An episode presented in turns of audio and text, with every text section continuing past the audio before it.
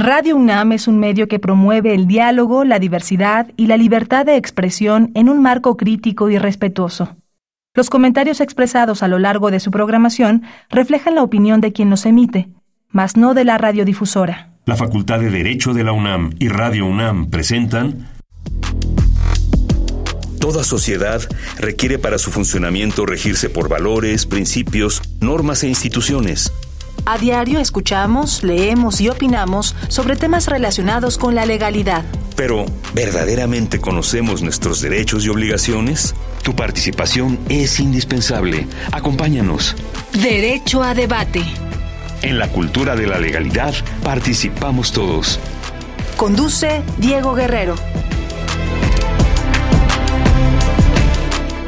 Hola, muy buenas tardes, bienvenidas y bienvenidos a Derecho a Debate. En la cultura de la legalidad participamos todas y todos. Mi nombre es María José López y a nombre del doctor Diego Guerrero, como cada martes, les agradecemos que nos sintonicen por el 96.1 FM Radio UNAM. Pues bueno, el día de hoy hablaremos sobre un tema que inevitablemente nos conduce a referirnos a la reivindicación del movimiento feminista y la lucha de las mujeres y las personas por conseguir un trato digno y humanitario dentro de nuestro entorno social y sobre todo con relación a nuestros derechos laborales. Hablamos de menstruación digna y la reciente iniciativa sobre mujeres y personas menstruantes en materia laboral. Pero antes de continuar, vamos a escuchar las voces universitarias. ¿Qué sabe nuestra comunidad sobre el tema? Y regresamos a presentar a nuestras invitadas. No se vayan, esto es Derecho a Debate. Las voces universitarias.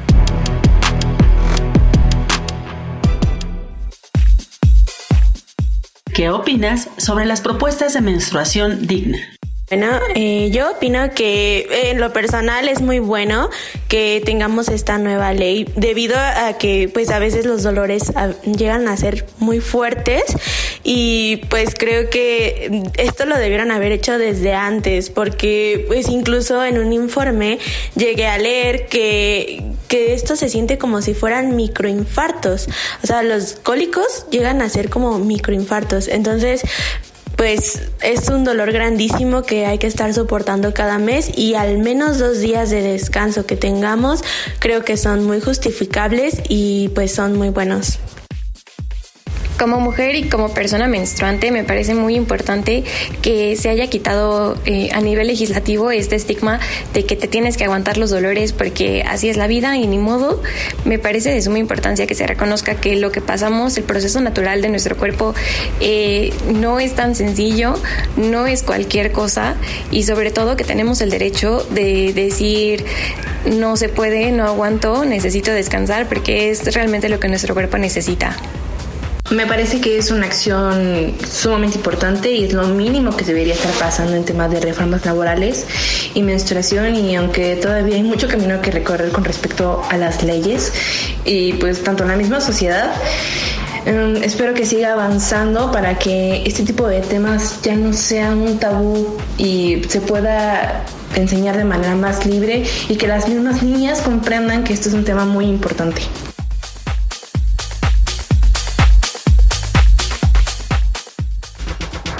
Síguenos en Instagram, Facebook y Twitter como Derecho a Debate.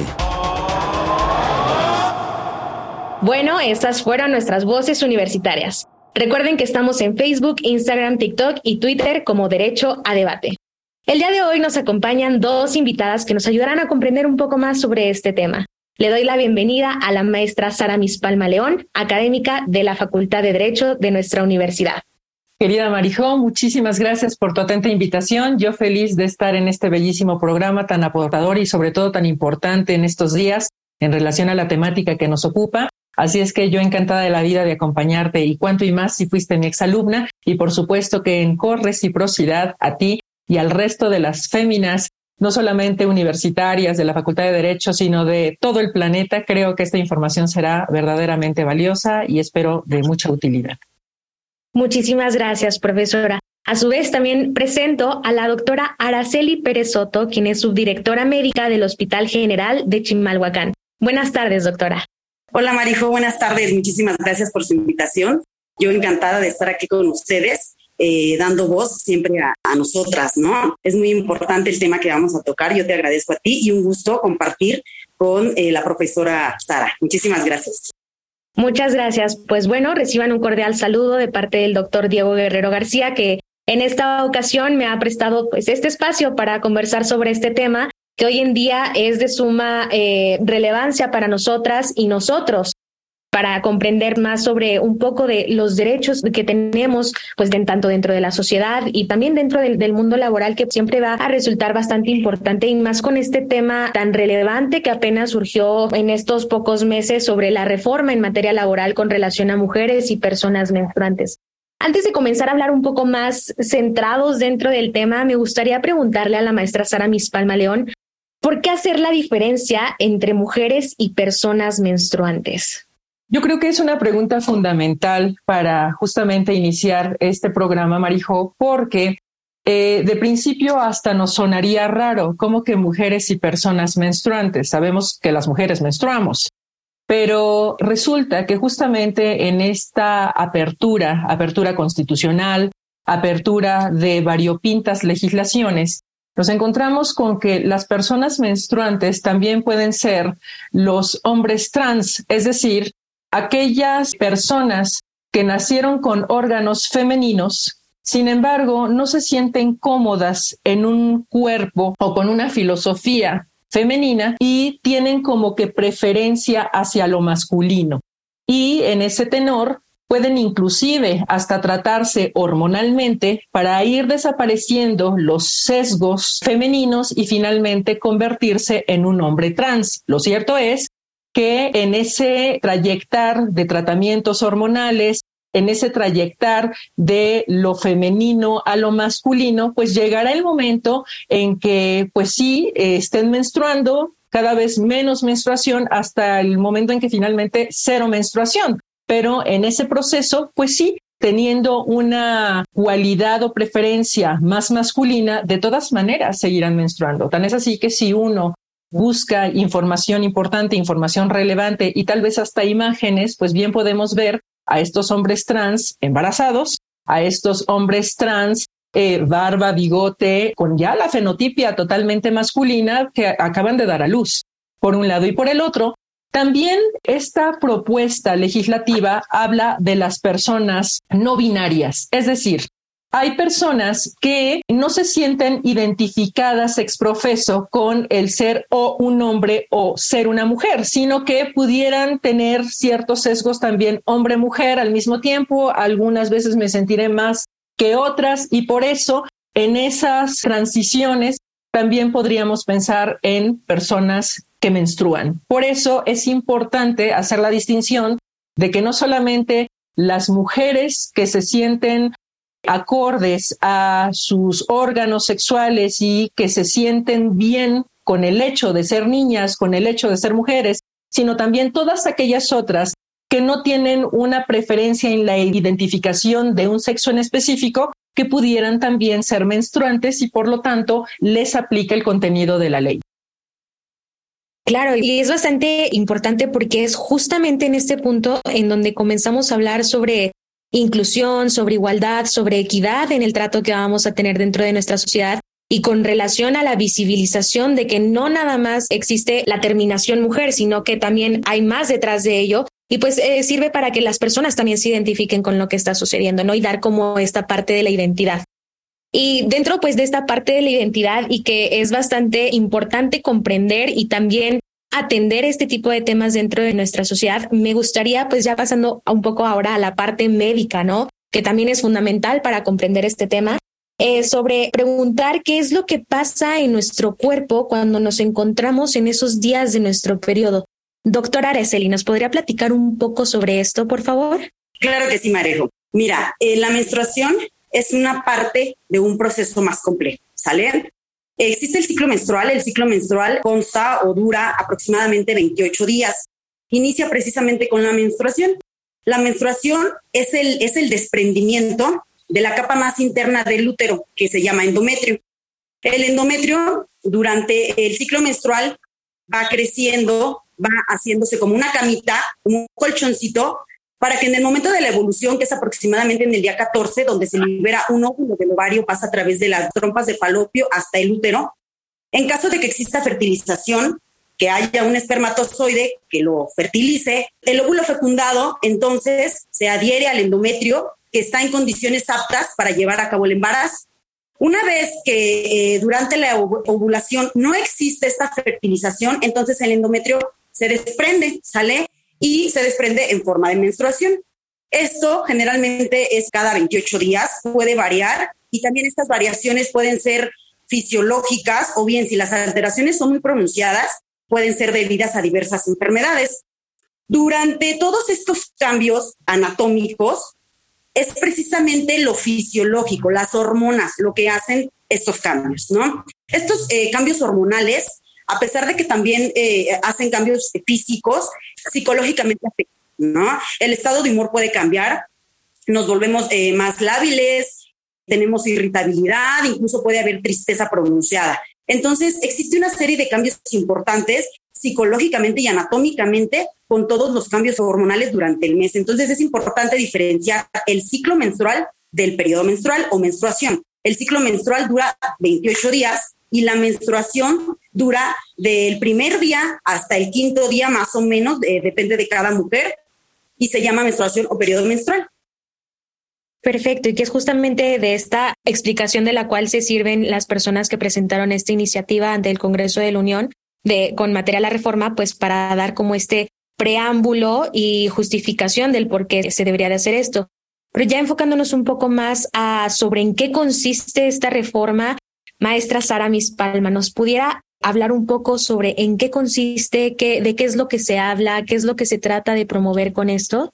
Sí, con muchísimo gusto. Pues justo partiendo del valiosísimo comentario de la maestra Araceli, Podríamos decir que estando consciente el Congreso de la Unión, pero me atrevería a tan solo puntualizar un rasgo importante. A nivel local, estamos hablando solamente de Ciudad de México, se tiene muy claro el que muchas mujeres, por supuesto cada mujer somos diferentes, pero muchísimas mujeres a raíz de este lapso de menstruación entre tres, cinco, seis días, sufre muchísimos malestares, no solamente físicos, sino también emocionales, de suerte tal que estos pueden permear inclusive hasta dentro de las fuentes de trabajo, en donde eh, esos dolores, esas náuseas, esas distensiones abdominales, de hecho, me referiré a la exposición de motivos, porque a la letra creo que es importante mencionarlo, menciona así, la mayoría de las mujeres que menstruan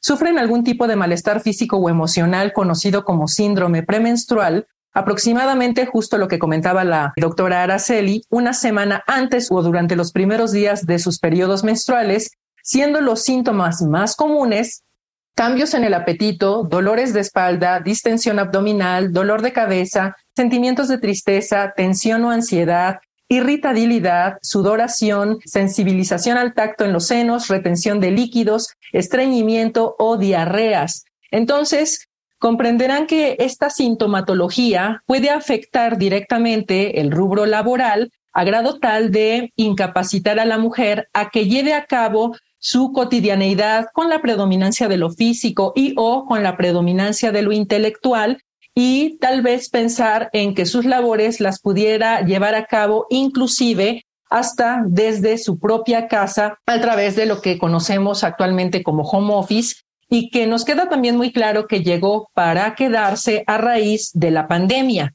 Contestando concretamente a tu pregunta, Marijo, pues precisamente lo que se propone es reformar no solamente el artículo 123 constitucional y que recordemos tiene dos apartados, el A y B, y que consecuentemente tendríamos dos regulaciones legales, la Ley Federal del Trabajo para el apartado A y la Ley Federal de Trabajadores al Servicio del Estado, mejor conocida como Ley Burocrática para el apartado B, en ambas legislaciones insertar sendos contenidos en lo tocante a la temática que nos ocupa ahorita, para efecto de que ya expresamente en las respectivas leyes aparezca cómo es que dentro del rubro de derechos y obligaciones recíprocos trabajadores patrones puedan aquellas mujeres y personas menstruantes poder solicitar ciertos lapsos en que se le dé permiso entre uno y tres días cuando ocurra esta sintomatología. Para esto, por supuesto, es importante mencionar que si bien es cierto, la sintomatología es muy variada, el texto habla mayormente de dismenorrea. Entonces sería, yo creo que muy valioso que la doctora Araceli nos comente exactamente qué es o qué debemos de entender por dismenorrea, como para que con base en eso sepa la mujer o persona menstruante si tiene la posibilidad de pedir ese permiso al interior del centro de trabajo en ese lapso. Por supuesto que también el contenido de esta eh, propuesta legislativa indica que la mujer debe de entregar un certificado médico expedido por autoridades del Seguro Social y esto significa que por autoridades pues fehacientes y concretamente ya el articulado. En ese orden de ideas, por ejemplo, se menciona la posibilidad de insertar en el artículo 63 parte de este contenido que estamos refiriendo, a manera de que pudiera quedar de la siguiente manera.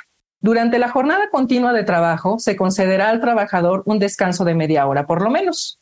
Las trabajadoras y personas menstruantes gozarán de un permiso de hasta tres días al mes. Por eso yo hace rato mencionaba entre uno y tres, porque es el hasta, ¿no? Entonces, de hasta tres al mes, sin que esto afecte su salario, antigüedad, pago de primas, vacaciones, bonos, incentivos u otro derecho laboral adquirido. Recordemos que la materia del trabajo es una materia predominantemente social y eso significa que estamos hablando de la protección a la persona que más lo necesita, de la protección al menesteroso y en este tenor sería, sí, por supuesto, el otorgar esos permisos en el lapso que acabamos de mencionar, pero que eso no permee en renuncias o ausencias de derechos que de por sí son inherentes a la categoría de cualquier trabajador y por lo tanto se le tiene, aún con la ausencia, que pagar su salario y que pagar sus prestaciones de orden público. Entonces, tan solo por citar un ejemplo, tan es así que el texto que se propone continúa diciendo, cuando ante la imposibilidad de llevar a cabo su jornada laboral de forma normal, debido a su periodo menstrual, la trabajadora o persona menstruante elija, inciso A, desempeñar su jornada laboral vía remota. Entonces, creo que es importante el que si yo de plano me siento muy mal, si siento distendidísimo el abdomen, si tengo dolores de cabeza, si siento que no voy a llegar a producir, no voy a llegar a hacer lo que para lo que me contrataron, pues bien puedo en la comodidad de la distancia, así justo como lo estamos haciendo ahorita, pues de todas maneras yo, pues estar un poco más como que tranquila, porque sé que me puedo atender, sé que me puedo levantar, sé que me puedo acostar un poco, sé que me puedo tomar un medicamento, a diferencia de cuando estoy en el centro de trabajo que hasta tengo que disimular, tengo que eh, callarme los malestares precisamente para no tener ningún problema de discriminación o inclusive hasta de una eh, posible rescisión. En ese orden de ideas, creo que es valioso el que se proponga el desempeñar la jornada vía remota. También se menciona la posibilidad de desarrollar su jornada laboral con horarios reducidos de la jornada laboral, los cuales serán pactados de forma previa con el patrón. Es decir, recordemos que la Ley Federal del Trabajo establece que si bien es cierto tenemos jornadas tope, tope de 8, tope de 7 o de 7 con 29, dependiendo de si son diurna, nocturna o mixta, más cierto es que podemos pactar jornadas reducidas y esas jornadas reducidas significaría que en tratándose de casos como el que estamos charlando, se le permita a la mujer o a la persona menstruante el poderse retirar antes a su casa, atenderse, pues para efecto de ayudarle un poco, en el entendido de que en el tiempo reducido en que esté en el trabajo, seguramente hará por objetivos de la mejor manera su trabajo.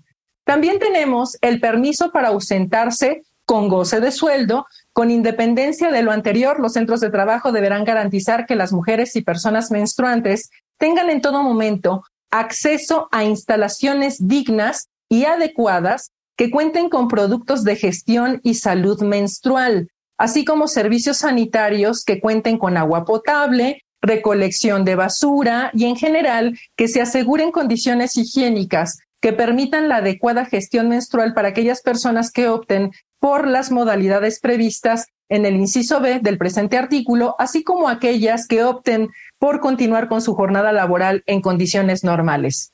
En otras palabras, lo que este último párrafo, este inciso C de la propuesta de inserción al artículo 63 nos indica es que si la persona, mujer o persona menstruante eh, deciden quedarse al interior de la fuente de empleo, pues se les debe de brindar la ergonomía necesaria y suficiente para poder eh, estar pues cómodas dentro de esta cotidianeidad dolorosa, dentro de esta cotidianeidad de espasmos, dentro de esta cotidianeidad compleja en esos días en que decimos, Dios mío, ya llegó y que Dios me agarre confesado porque es difícil, ¿no? Entonces, creo que también eh, resulta valiosa esta parte porque se supone que debemos de tener el servicio sanitario, debemos de tener eh, la toallita sanitaria y, ¿por qué no? Lo hemos llegado a ver hasta ciertos botiquines o kioscos que ya podemos tomar el insumo o hasta ahora pensar en tal vez la copa menstrual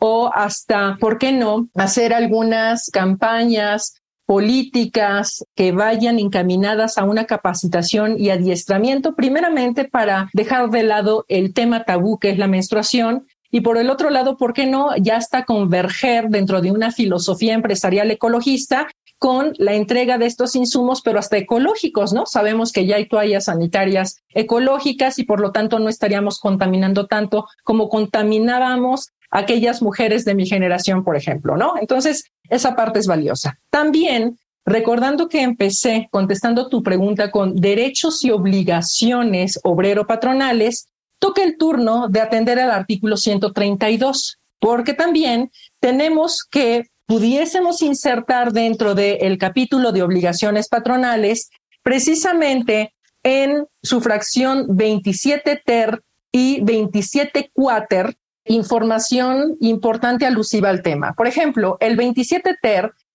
establecería el otorgar a elección de las personas menstruantes las facilidades previstas en el artículo 63 que ya referí de la presente ley para la adecuada gestión menstrual. De igual forma, proporcionar en los centros de trabajo productos de gestión y salud menstrual seguros y sustentables y contar con instalaciones que garanticen condiciones higiénicas para la salud y gestión menstrual. Pareciera que se está repitiendo el texto, pero no, recordemos como juristas que hay derechos y obligaciones recíprocos. Entonces, por esa razón es que aparece el texto en ese sentido también, pero ahora enfocado hacia los patrones.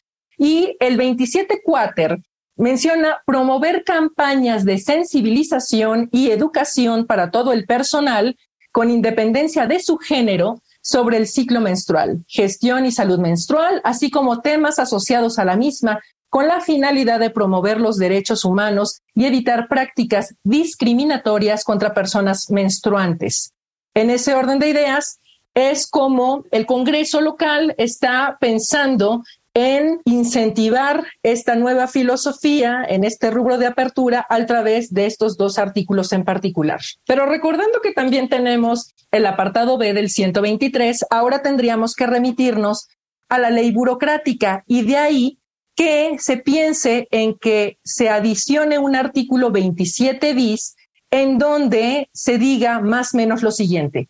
Las trabajadoras y personas menstruantes gozarán de un permiso de hasta tres días al mes sin que esto afecte su salario, antigüedad, pago de primas, vacaciones, bonos, incentivos u otros derechos laborales adquiridos cuando ante la imposibilidad de llevar a cabo su jornada laboral de forma normal debido a su periodo menstrual, la trabajadora o persona menstruante elija y prácticamente vienen a ser los mismos incisos que en la Ley Federal del Trabajo, Literalmente me atrevería a decir que fue un copia-pega de la ley laboral apartado A a la ley burocrática apartado B, pero que para efectos prácticos, pues obviamente son igual de valiosos porque van dirigidas independientemente de si se trabaja entre particulares, empresarialmente hablando, o burocráticamente, el trabajador al servicio del Estado con patrón Estado, pues menstruamos igual, ¿no? Entonces, por eso es que el contenido viene a ser prácticamente lo mismo y de ahí que no se desfavorezca al apartado B, porque si hay algo que se ha dicho en infinidad de ocasiones es se hace mucho al apartado A, se eh, reforma mucho la ley federal del trabajo, pero se tiene muy olvidada la ley burocrática y aquí estamos viendo que no se están olvidando del apartado B de la ley burocrática. Claro que sí, que también podemos tomar de, de todo esto que nos dice maestra la parte de lo digno lo adecuado y también hablar sobre esto de romper los estigmas que hay alrededor de, del tema tabú que han convertido durante generaciones el tema de la menstruación y que hasta ahora se toma en realidad esta necesidad y esta realidad de las mujeres y personas menstruantes que vivimos todos los meses de todos los años de nuestras vidas en las cuales pues se nos podría considerar que somos fértiles, ¿no? Y que justamente me quedo como con esta parte de las campañas de concientización y de información de los cuales los patrones están obligados a promover dentro del centro de trabajo y que me gustaría hablar sobre pues esta parte de cómo es que dentro de nuestra sociedad se normaliza el que sientas tu cólicos, porque a ti de, bueno, en experiencia propia vamos a hablar las cosas como son en este espacio que nos están dando. En lo personal, a mí me decían, es que no aguántate, eso es por ser mujer, eso te toca a ti por menstruar. Si te duele, pues es porque te tiene que doler. Pero, doctora Araceli, ¿en realidad deberíamos de normalizar estos dolores? ¿Cuáles serían como estos factores que tendríamos que tomar en cuenta que eh, presentarían como un signo de alerta dentro de nuestro periodo? Y también platíquenos un poco sobre esta educación con relación a los temas de menstruación. ¿En qué momento tienen que comenzar? Ok, mira Marijo, esta situación que estábamos comentando con la, con la maestra Sara es muy importante. La menstruación aún en nuestros tiempos está muy estigmatizada, es un tema tabú. Yo creo que existen muchísimos factores que influyen para la respuesta de la sensación de dolor en todas las mujeres cuando estamos durante la menstruación. Factores como sociales, factores culturales, eh, factores económicos influyen para que una mujer en algún momento pueda demostrar una menstruación digna o bien poder solicitar ayuda en caso de que presente alguna alteración durante la menstruación. Finalmente, la menstruación conlleva varias alteraciones, ¿no? Si bien la más común es presentar dolor durante la menstruación, que su nombre, digamos, de pila es dismenorrea, eh, existen otros, ¿no? Conforme a la cantidad del sangrado, otros síntomas asociados y que finalmente pueden alterar la productividad en el trabajo de una persona o bien en las niñas puede alterar también la, presencia, ¿no? De, faltar a la escuela. De hecho, una de las causas principales del ausentismo escolar es precisamente el dolor o los cólicos durante la menstruación en las peques. Y es importante aquí mencionar la educación. Es súper importante. ¿Por qué? Porque la educación viene de casa y viene de la escuela. Entonces, es preocupante el número de papis que hablan con sus hijas y con sus hijos del tema de la menstruación, ¿no? A tal grado que existen chicas en la pubertad o chicas en la adolescencia que no saben en qué momento, no saben qué es normal, incluso pueden ocultárselo a sus mamás, ¿no? Por no saber qué hacer, por no saber cómo desarrollar o preguntarle a sus papás. Y es precisamente la falta de información la que hace que nosotros normalicemos ciertas cosas. Una de estas cosas es, Marico, precisamente la que nos comentas, el dolor, los cólicos, muy común, ¿no? Es súper común que estemos trabajando, ¿por qué no vino mi amiga? Tiene cólicos menstruales, ¿no? Entonces, ¿qué son los cólicos menstruales en realidad? Mira, la dismenorrea, que como te comentaba es una de las presentaciones clínicas que son más comunes durante la menstruación, la dismenorrea se define como la presencia de dolor pélvico durante la menstruación, ¿ok? Ahora bien, ¿a qué se debe la dismenorrea? ¿Es normal la dismenorrea? ¿Hasta qué momento podemos considerar que es una presentación que podemos llevar en el trabajo sin problemas y que no nos puede afectar? ¿O hasta qué momento decimos necesitamos atención? Bueno, la dismenorrea la podemos clasificar en dos, dismenorrea primaria y dismenorrea secundaria. La más común, Mari, es la dismenorrea primaria, ¿ok? ¿A qué se refiere? Es aquella dismenorrea que no tiene una causa anatómica identificada. ¿Por qué entonces tienen dolor las mujeres? Como les comentaba, durante el ciclo menstrual existen diferentes alteraciones de las hormonas femeninas, que es lo que lleva a los cambios en el grosor del endometrio. Existe una parte del ciclo en donde el endometrio se torna, le decimos secretor. Entre otras cosas, secreta prostaglandinas, las cuales son sustancias que tienen un efecto en el útero de contracción y relajación, lo cual crea calambres o cólicos, mejor conocidos como cólicos. El tratamiento es precisamente un inhibidor de las prostaglandinas, conocidos como, bueno, podemos tomar paracetamol, podemos tomar diclofenaco. Sin embargo, en algunas mujeres se torna incapacitante y es ahí cuando empiezan los problemas, ¿no? La dismenorrea secundaria tiene una causa ya identificada, generalmente anatómica o anatómica. Aquí las causas más comunes lo encontradas son, número uno, la endometriosis. Número dos, la adenomiosis. Número tres, sigue la miomatosis. Y de ahí ya después siguen enfermedades pélvicas, que si bien son importantes, no son tantas las mujeres que presentan estas enfermedades para que les cause una dismenorrea. La endometriosis es la presencia de crecimiento de endometrio, que como comenté al principio es la capa más interna del útero. Este endometrio crece en otras partes, como cuáles, como los ovarios, como las tubas uterinas principalmente, como el peritoneo en la cavidad peritoneal, que es donde se encuentran los ovarios, crece este tejido endometrial. Entonces, durante la menstruación, este tejido endometrial también sangra. ¿Ok? ¿Por qué? Porque él responde a las indicaciones hormonales. Entonces, en donde se encuentre, dentro o fuera de la cavidad uterina, va a sangrar. Y la sangre es muy irritativa, produce mucho dolor a nivel peritoneal. Entonces, por eso las pacientes, y también depende del tipo de endometriosis que tengan, pueden tener muchísimo dolor. La adenomiosis también es el crecimiento de tejido endometrial, pero dentro de otra capa del útero. El útero rápidamente eh, les comento, tiene como tres capitas. La pared enterina tiene tres capitas, la de hasta afuera perimetrio, la de medio miometrio, que está compuesta por músculo, y la más interna, el endometrio. Entonces, cuando el endometrio crece dentro de la segunda capita, que es eh, la capa muscular, durante la menstruación también va a sangrar y entonces va a producir el dolor, ¿no? Y por último, la miomatosis, que son las tres causas más comunes. La miomatosis es la presencia de tumores en cualquier capa del, del útero, ¿ok? Entonces, estos tumores son benignos y menos del 1% malignizan. Sin embargo, pueden producir dolor y, y pueden producir sangrado.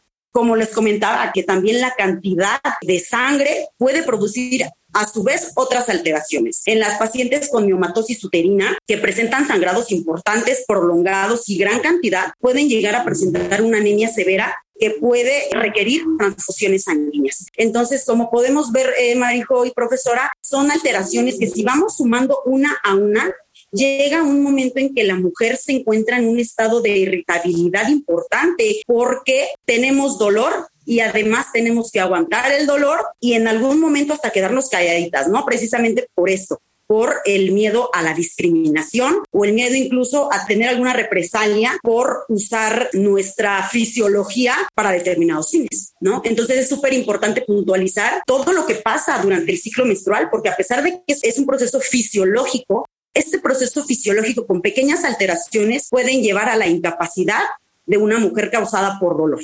Claro, y que justamente, pues derivado pues de estos dolores y de estas circunstancias médicas y de dolencias físicas que involucran el estar en nuestro periodo menstrual, más que nada pues en la menstruación, como lo mencionó usted, doctora, también lo cierto es que dentro de esta reforma lo que se hace es que promovamos el ejercicio de un derecho. Bueno, no nada más de un derecho, de muchos derechos, como lo es el, el derecho de acceso a la salud en donde las instituciones médicas están obligadas a a emitirnos este permiso de ausencia en el trabajo por dolores menstruales. Pero la realidad es que nuestro sistema de salud actualmente pues no es como tan amplio que permita como de eh, llego yo eh, directamente a la instalación médica y pido mi permiso para faltar el trabajo. Solamente pues no es como de que ya me atienden, ya me voy, ya me voy al trabajo y lo presento, ¿no? La realidad es otra de que incluso pueden pasar días y ni siquiera me pueden atender, pero mi dolencia ya pasó y que pasamos justamente a esta parte en donde me gustaría preguntar ¿Qué derechos son los que se estarían vulnerando en este caso, maestra Sara? Pues en realidad estaríamos vulnerando muchísimos derechos, empezando por el, el, de la estabilidad emocional al interior del centro de trabajo, si es que no se cumpliese a rajatabla los contenidos de los artículos que previamente comentamos. Por supuesto, el derecho a un trabajo libre de violencia, libre de acoso. Se estaría violentando el derecho justamente a la salud por esas tardanzas por parte de nuestras instituciones de seguridad social en brindar un servicio bueno y decoroso. Digo, yo creo que el Seguro Social, pensando en apartado A, el IMSS, y el Seguro Social, pensando en el apartado B, el ISTE, hacen su mejor esfuerzo. Sin embargo, eh, no me dejará mentir la doctora Araceli. Desgraciadamente, los gobiernos, nuestro gobierno, no invierte lo, necesario económicamente hablando para que el servicio sea expedito y de calidad.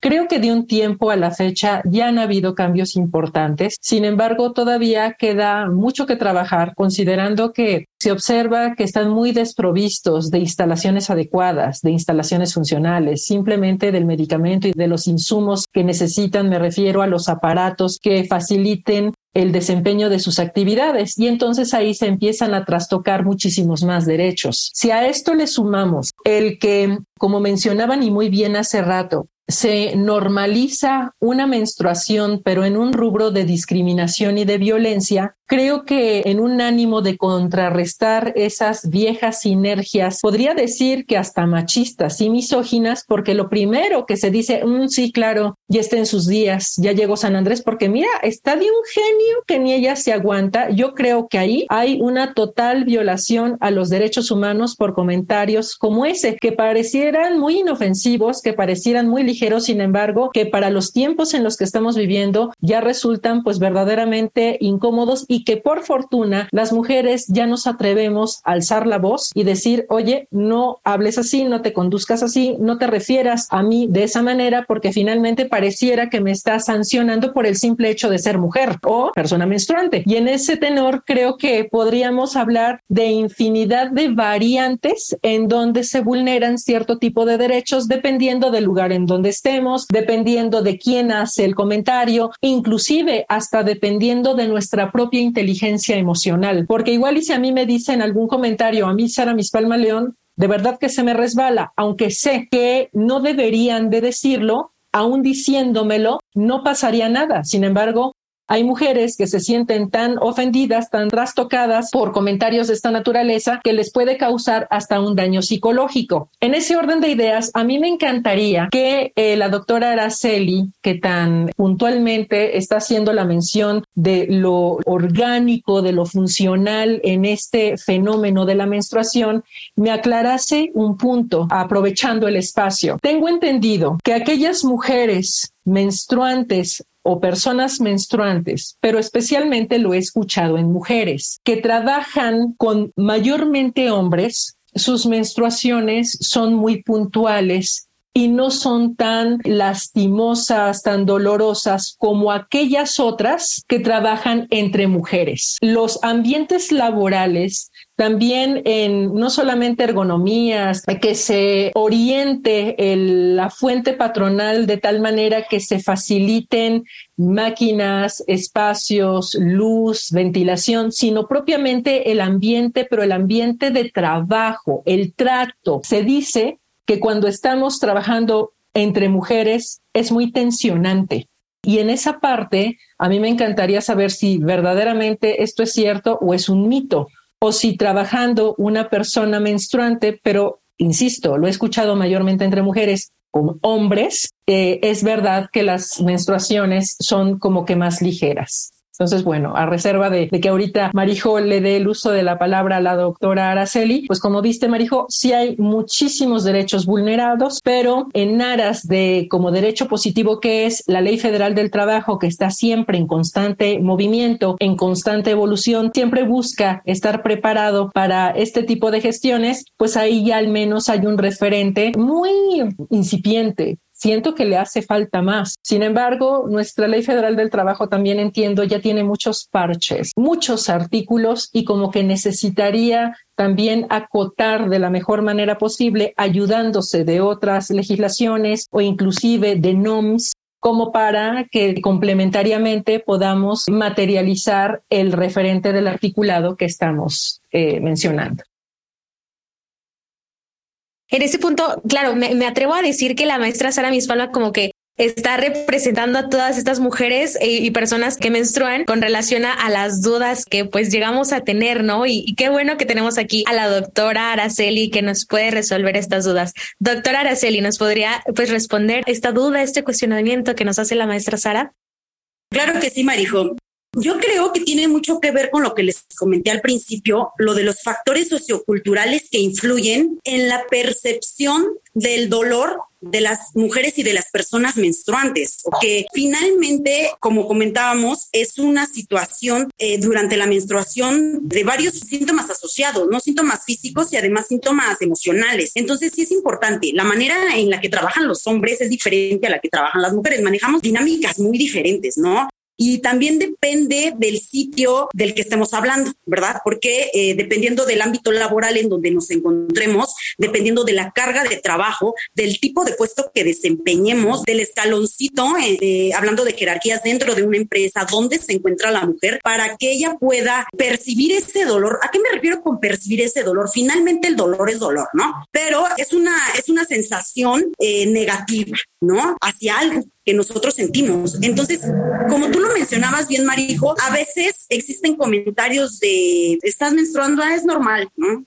quédate con el dolor o no, nos quedamos calladitas y, no pasa nada, ¿no? Sin embargo, también influyen otros aspectos, ¿no? Las mujeres, cómo reaccionamos cuando alguien se ausenta del trabajo, o sea, entren, eh, eh, es, es interesante este punto, porque ni siquiera creo que las mujeres actuemos de mala fe es precisamente el tema que está tan normalizado que incluso algunas mujeres podemos mirar de manera negativa a nuestra compañera, ¿no? O sea, yo me aguanto, yo trabajo, yo soy fuerte, ¿por qué ella no? ¿No? Entonces, sí es súper importante lo que menciona la profesora, el ambiente de trabajo influye directamente en lo emocional y de ahí que una mujer pueda externar su molestia o guardársela, ¿no? Entonces sí, sí es interesante. Es de hecho una serie de factores que influyen. Y bueno, hablando de mujeres, pero las personas menstruantes, ahí es otro tema súper, súper amplio y también importante de mencionar, porque si estamos hablando de mujeres que menstruamos, de nuestros cambios hormonales y demás, ahora hablemos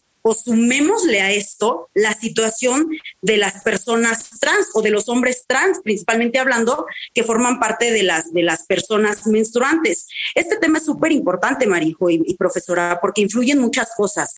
Una de ellas y bastante importante que también influye directamente en el actuar laboral, emocional de los hombres trans, es la disforia de género, ¿no? Entonces le aunamos a la disforia, que es esa sensación de incomodidad de, de los hombres trans con respecto al cuerpo que ellos tienen, ¿no? Ya comentaba la profesora que, bueno, los hombres trans son personas que tienen un cuerpo eh, femenino, sin embargo ellos se identifican o tienen una identidad de género masculina. Entonces, sumémosle a esta serie de cambios emocionales en estas personas, sumémosle su disforia de género, sumémosle que algunas que algunos hombres continúan menstruando, porque como bien lo comentaba la profesora, mientras los hombres trans no inicien algún tratamiento hormonal o bien un cambio, una resignación de sexo, eh, llámese faloplastia o vaginoplastia, pues aumenta más el impacto emocional en los, en los hombres trans. Entonces es súper importante globalizar el tema y ser inclusivos, ¿verdad? Para que todos tengamos una, una menstruación digna y una salud lo que abarca la, la, palabra, ya que salud no es totalmente la ausencia de enfermedad física, sino también alteraciones psicológicas y emocionales que hacen que aunque una persona en su cuerpo no tenga enfermedad, puede tener enfermedades o, patologías emocionales, ¿no? Y que también finalmente van a conllevar a un, a un, resultado negativo. Entonces sí es un tema bien amplio y bien importante y, y de una gran oportunidad, ¿no? ¿Para qué? Para incluir otros temas, la inclusividad, por ejemplo. Claro, y me gustaría como rescatar estos puntos de la menstruación digna, porque también es, es, es algo muy importante y que es de donde parte justamente esta idea de hacer esta reforma en materia laboral y reconocer que las mujeres, bueno, en general las personas eh, contamos con un un periodo eh, y que le llamamos menstruación y que sí, sangramos, porque eso es lo que que sucede porque somos personas que somos capaces de reproducir a más seres humanos, ¿no?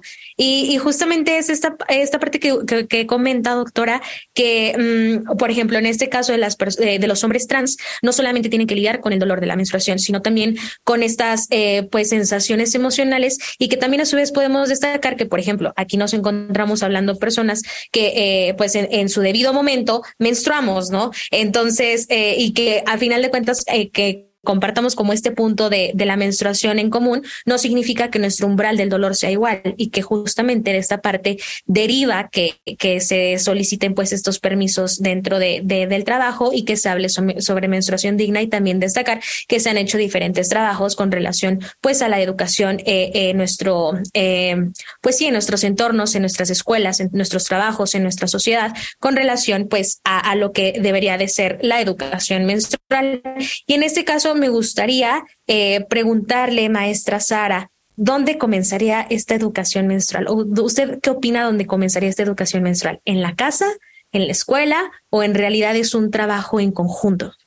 Yo creo que en definitiva es un trabajo en conjunto, debe de ser integral. Por supuesto que nuestra, nuestro primer contacto, nuestra primera acotación debería de ser en la casa. Eh, y me voy a poner como ejemplo. Afortunadamente, eh, cuento con un marido, mi hija tiene un padre maravilloso que sin tabú alguno le pregunta, hija, ¿ya vas a menstruar? Hija, ¿necesitas toallas sanitarias? Hija, eh, ¿cómo te sientes?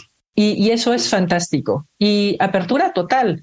Sin embargo, eh, creo que desgraciadamente México, pues somos muchos Méxicos y ahorita estamos hablando de palabras mayores en la gran ciudad de México, en donde hay pluralidad de pensamientos y en donde prevalece la tolerancia, precisamente por el lugar en el que vivimos. Sin embargo, eh, si yo me voy a provincia y tan solo por citar un ejemplo a Chiapas, a San Juan de Ulúa, ahí literalmente la costumbre se hace ley y es un tema tabú la menstruación. Por lo tanto, el observar a las niñas, a las jovencitas utilizando faldas negras con lana peinada y que no se les permita utilizar toallas sanitarias, que no se les permita acudir al médico precisamente porque ellos están muy ceñidos a sus costumbres y tradiciones, me hace pensar que entonces pues debe de ser integral porque si no es en la casa, entonces pues debería de ser en la escuela. Y eh, finalmente, pues en el rubro de la salud. Por eso, entre los diversos ámbitos en que podemos acotar sobre la situación, definitivamente, pues sembrar ahí esa semilla para que podamos tener educación, podamos cambiar la perspectiva y podamos estrechar esas enormes, enormes em, diferencias sociales que nos permitan algún día el dejar de ser un país tercermundista. Ahora bien, a propósito de tu pregunta, pareciera que este tema es toda una conquista social. Sin embargo, Déjenme decirles, querida Marijo, querida doctora Araceli, que ya desde los años 40, concretamente 1947, en países de Oriente como en Japón, Taiwán, China, Corea del Sur, Indonesia y Zambia, desde entonces ya se prevén estos permisos por problemas de salud relacionados con la menstruación. O sea, no debería de sonarnos algo nuevo cuando que en realidad no lo es ya en otros países como los que acabo de mencionar. ¿Y saben qué es lo más sintomático del caso? Que aún cuando ya existen estos permisos desde aquel entonces y hasta la fecha, estadísticamente hablando, se tiene noticia de que las mujeres no utilizan esos permisos, pese a que los tienen, porque resulta que lo que quieren evitar es, de nueva cuenta, el rubro que estamos tocando, discriminación eh, en, esta modalidad integral. Entonces, como verán, queda eh, mucho que hacer aún y tomando eh, parte de lo que bien comentaba la doctora Araceli, a mí me parece que dentro de las inercias que nuestro país debe de seguir y acotándolo directamente ahora a la materia laboral, estas menstruaciones dignas deben de incluir no solamente un, una letra que tal vez se convierta en letra muerta, como lo estamos viendo en esos países de Oriente, sino que también complementariamente con el rubro psicológico se atienda a las mujeres y personas trans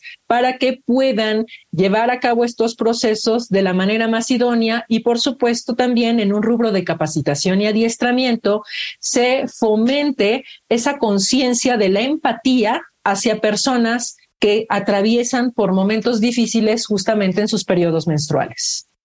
Claro que sí, me gustaría quedarme con, con estas ideas de la empatía, la tolerancia, pues cuestiones de discriminación. ¿Y qué les parece si ahora vamos a, a una pequeña pausa y vamos a escuchar Descubriendo tus derechos y regresamos a los micrófonos de Radio UNAM? No se vayan. Descubriendo tus derechos.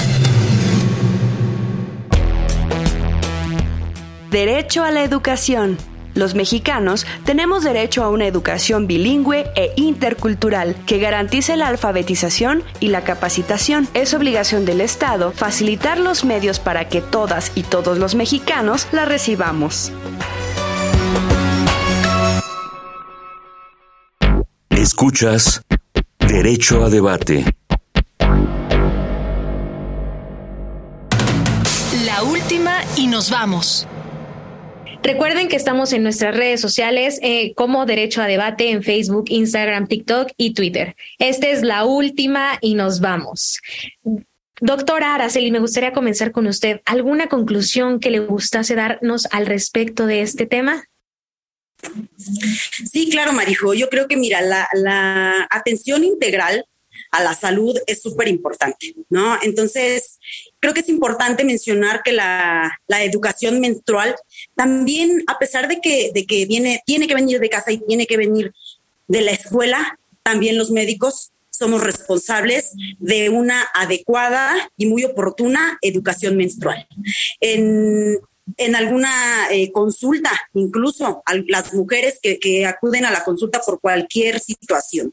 Es bien importante su salud ginecológica, ¿no? Entonces, no tomar por alto eh, cosas que a veces obviamos, ¿no? Yo creo que es muy importante la atención integral, tanto a hombres como mujeres. Sin embargo, por el tema que nos atañe el día de hoy, la atención integral a las mujeres, eh, específicamente hablando de su de su salud ginecológica es muy importante, ¿no? Desde nivel básico. Y es ahí en donde empieza el primer escalón. Un diagnóstico a tiempo, desde el primer nivel, es decir, centro de salud médico general, un diagnóstico acertado y de ahí partimos para los médicos especialistas que se requieran y dar precisamente el tratamiento eh, inicial para evitar todas estas eh, situaciones que se vienen, ¿no? El dolor, eh, la ausencia laboral, la ausencia escolar, todas estas situaciones. Yo creo que es bien importante darle la, la prioridad, ¿no? A nuestra educación ginecológica y no normalizar, no normalizar el, el dolor durante la menstruación. Súper importante. Perfecto. Maestra Sara Mispalma, académica de la Facultad de Derecho, ¿algo que nos quiera decir para concluir con el tema? Con muchísimo gusto, Marijo. Yo creo que una conclusión concluyente sería, primeramente, pensar que esta temática que nos ocupa el día de hoy, a través de esta propuesta de reforma a la Ley Federal del Trabajo, no debería de ser algo nuevo, sino que ya de tiempo atrás debieron de haberlo trabajado, tocado. Tan es así que veíamos la diferencia de temporalidades 1947-2023. Punto número uno. Punto número dos, ya que estamos eh, tratando de insertarlo en la ley, pues hacer que verdaderamente funcione, que no se convierta en letra muerta. Y para que eso ocurra, debe de haber una cooperación mutua entre lo que representa el verdadero espíritu social en nuestro país, el famosísimo tripartismo. Es una labor en conjunto de gobierno, de capital y de trabajo. Y en ese orden de ideas, con una apertura, con eh, los contenidos constitucionales que venimos eh, cada vez entendiendo mejor y trayendo para vivir en una sociedad más compenetrada, a la postre convertirnos en una mejor eh, opción de país, a manera tal de que nuestros queridos estudiantes de cualquier carrera, de cualquier nivel socioeconómico, decidan quedarse en México porque vale la pena trabajar y entregar la vida, el cariño, la pasión, el corazón a un país que verdaderamente nos necesita, pero que nos está observando y nos está atendiendo complementariamente con nuestra disposición también de convertirlo en un país de primer mundo. Creo que esa sería mi conclusión. Claro que sí, pues es bastante importante el tema que acabamos de abordar el día de hoy y pues bueno, esto fue Derecho a Debate. Recuerden, no dejen de ver Cultura al Derecho con el doctor Diego Guerrero García por Canal 22 todos los miércoles a las siete y media y cinco de la noche. A su vez, agradezco al doctor Diego Guerrero, a la maestra eh, Sara Mispalma y a la doctora Araceli Pérez por habernos acompañado. Asimismo, agradecemos a la Facultad de Derecho y a Radio UNAM y en la coordinación nos acompaña Díaz Conti, en la asistencia Mari Carmen Granados y Edgar Cabrera, en comunicación y difusión Larisa Rodríguez y Giovanna Mancilla, en la producción y controles técnicos Francisco Ángeles. Esto fue Derecho a Debate y recuerden que en la cultura de la legalidad participamos todos y todas y los dejamos con la programación musical de Radio UNAM. Gracias. Por hoy concluye la discusión, pero no se pierdan el próximo tema en Derecho a Debate. En la cultura de la legalidad participamos todos.